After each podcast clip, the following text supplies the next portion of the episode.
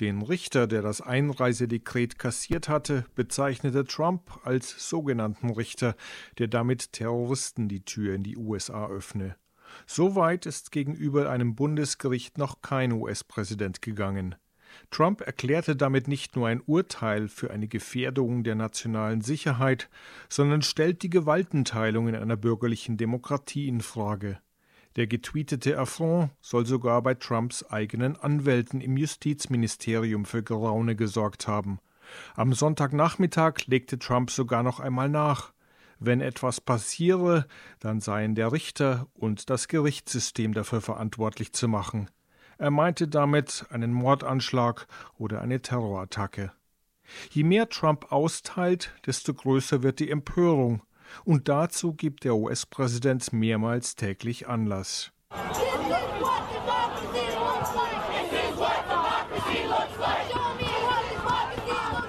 Nur eine von Dutzenden von Demonstrationen am Wochenende in Florida, West Palm Beach, vor dem Trumpschen Edelressort Mar-a-Lago, in dem er seine Winterwochenenden verbringt. Die Region gilt als Republikaner-Hochburg.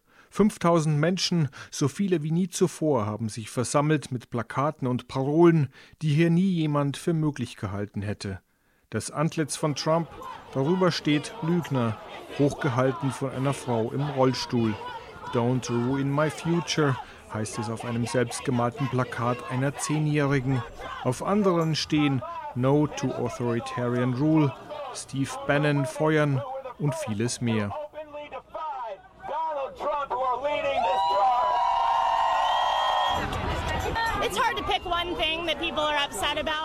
Schwer zu sagen, worüber man sich am meisten aufregen muss, sagt eine Frau mittleren Alters. Denn unsere Rechte sind in Gefahr.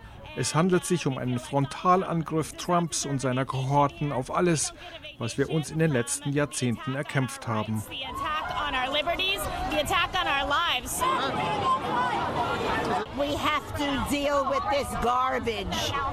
Eine andere, sie ist 80 Jahre alt, sagt, sie protestiere gegen den ganzen alten Dreck, den sie längst überwunden glaubte und der jetzt wieder hochkommt. Es sind auch kapitalismuskritische Stimmen zu hören. Divestment ist in einer kapitalistischen Gesellschaft ein wirksames Mittel, um gegen eine Person oder eine Firma zu protestieren. Demonstrationen wie diese am Samstagabend finden täglich in den gesamten USA statt. Meist berichten nur die örtlichen Zeitungen darüber.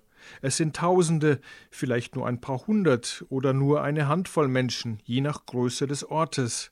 Eine Übersicht über alle Veranstaltungen und die Gesamtzahl der Teilnehmerinnen zu finden, ist bisher unmöglich.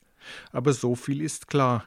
Die Politisierung und Mobilisierung großer Teile der Gesellschaft gegen Trump und das Regime, das dazu entstehen droht, ist in vollem Gange.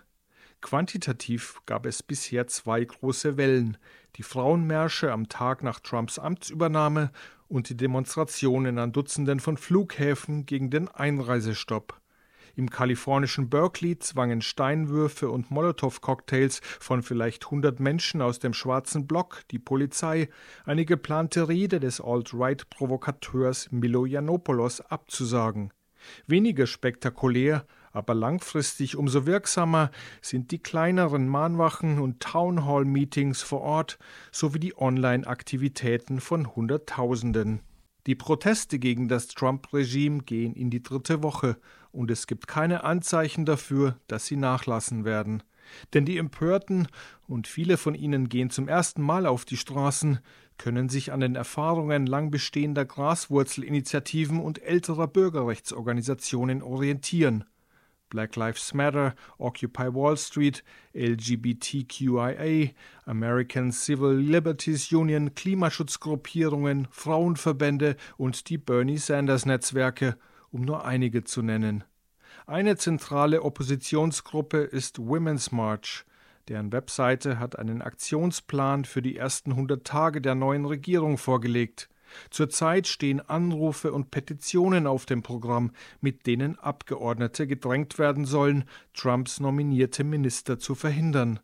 Dabei geraten auch die etablierten Hillary Clinton-Demokraten unter Druck, die sich oft selbst demaskieren, wie das Beispiel einer von CNN übertragenen Townhall-Veranstaltung verdeutlicht. 51 Prozent der jungen Generation hält den Kapitalismus für fragwürdig, zitierte ein College-Student eine Harvard-Studie vom letzten Jahr. Und er fragte die Vorsitzende der Demokraten im Abgeordnetenhaus Nancy Pelosi, ob die Demokraten in der Lage seien, sich in Wirtschaftsfragen nach links zu bewegen. Pelosis Antwort, wir sind kapitalistisch, so ist das eben. Well, I thank you for your question. Uh, but I have to say, we're capitalist. And that's just the way it is. Das war die traurige Antwort einer führenden Politikerin der Demokraten. Und das, wo Trump Oligarchen zu seinen Ministern nominiert hat und eine Fundamentalopposition anstünde, nicht nur in puncto Widerstand gegen die Rücknahme von Bürgerrechten durch Trumps Dekrete, sondern auch in puncto Widerstand gegen den sozialen und wirtschaftlichen Kahlschlag, der den USA droht. Eine der Organisatorinnen des Women's March, die Muslimin Linda Sahur, hat dazu und perspektivisch für einen radikalen Widerstand Folgendes zu sagen. With you as someone who's an organizer and is into mass mobilization. I don't know if this is enough for an administration like Eine Massenmobilisierung, wie wir sie zurzeit erleben, reicht wahrscheinlich aus, um so etwas wie den Einreisestopp aufzuhalten. Aber Massenmobilisierung auf dieser Ebene ist zu wenig, um eine Regierung wie diese zu stoppen. Die Gewerkschaften müssen sich beteiligen, es muss Streiks geben, etwas, womit wir die Wirtschaft unter Druck setzen können. Nur davon lässt sich Trump wirklich beeindrucken. Eine zweite Blickrichtung, die Sassur für notwendig hält, sind die Wahlen im kommenden Jahr. The 2018 midterm elections and wir müssen diejenigen Demokraten außer Gefecht setzen, die nicht mit unseren Werten und Prinzipien übereinstimmen und unsere Leute zur Wahl stellen. Wir müssen mindestens eine Kammer im Kongress zurückerobern, damit wenigstens ein bisschen Checks and Balances wiederhergestellt wird.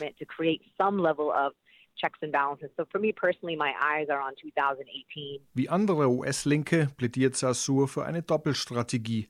Radikalisierte Massenmobilisierung mit Bezug auf wirtschaftliche Themen und Druck von links auf die Demokraten. In der Hinsicht sieht es an einem Widerstandsbrennpunkt sehr schlecht aus. Trump hat dem Bau der Dakota Access Pipeline per Dekret grünes Licht gegeben. Den wenigen hundert Campern, die dort in eisiger Kälte ausharren, rät der Stammesrat der Sioux, den Ort zu verlassen. Gleichzeitig wurden die Behörden von ihm aufgefordert, keine gewaltsame Räumung durchzuführen. Da der Stamm zivilem Ungehorsam keine Chancen mehr einräumt, soll die Verhinderung der Pipeline nur noch auf dem Gerichtsweg erstritten werden. Den Organizers ist klar, dass die Demonstrationen, Blockaden und Versammlungen auf die Dauer von Wochen oder Monaten in der Intensität nicht durchzuhalten sind. Von Resistance Fatigue, Widerstandsmüdigkeit ist die Rede, Verschnaufpausen werden erforderlich sein. Der nächste Anlaufpunkt ist ein Generalstreik am 17. Februar, der allerdings den Namen nicht verdient hat, weil er nicht von den Gewerkschaften ausgeht, sondern eine im Internet kursierende Idee ist. Außerdem ist nur ein Bruchteil der Angestellten und Lohnabhängigen gewerkschaftlich organisiert. Und die großen Gewerkschaftsverbände lachen nur darüber. Trotzdem wird es mancherorts und bei einigen Belegschaften zu Arbeitsniederlegungen kommen.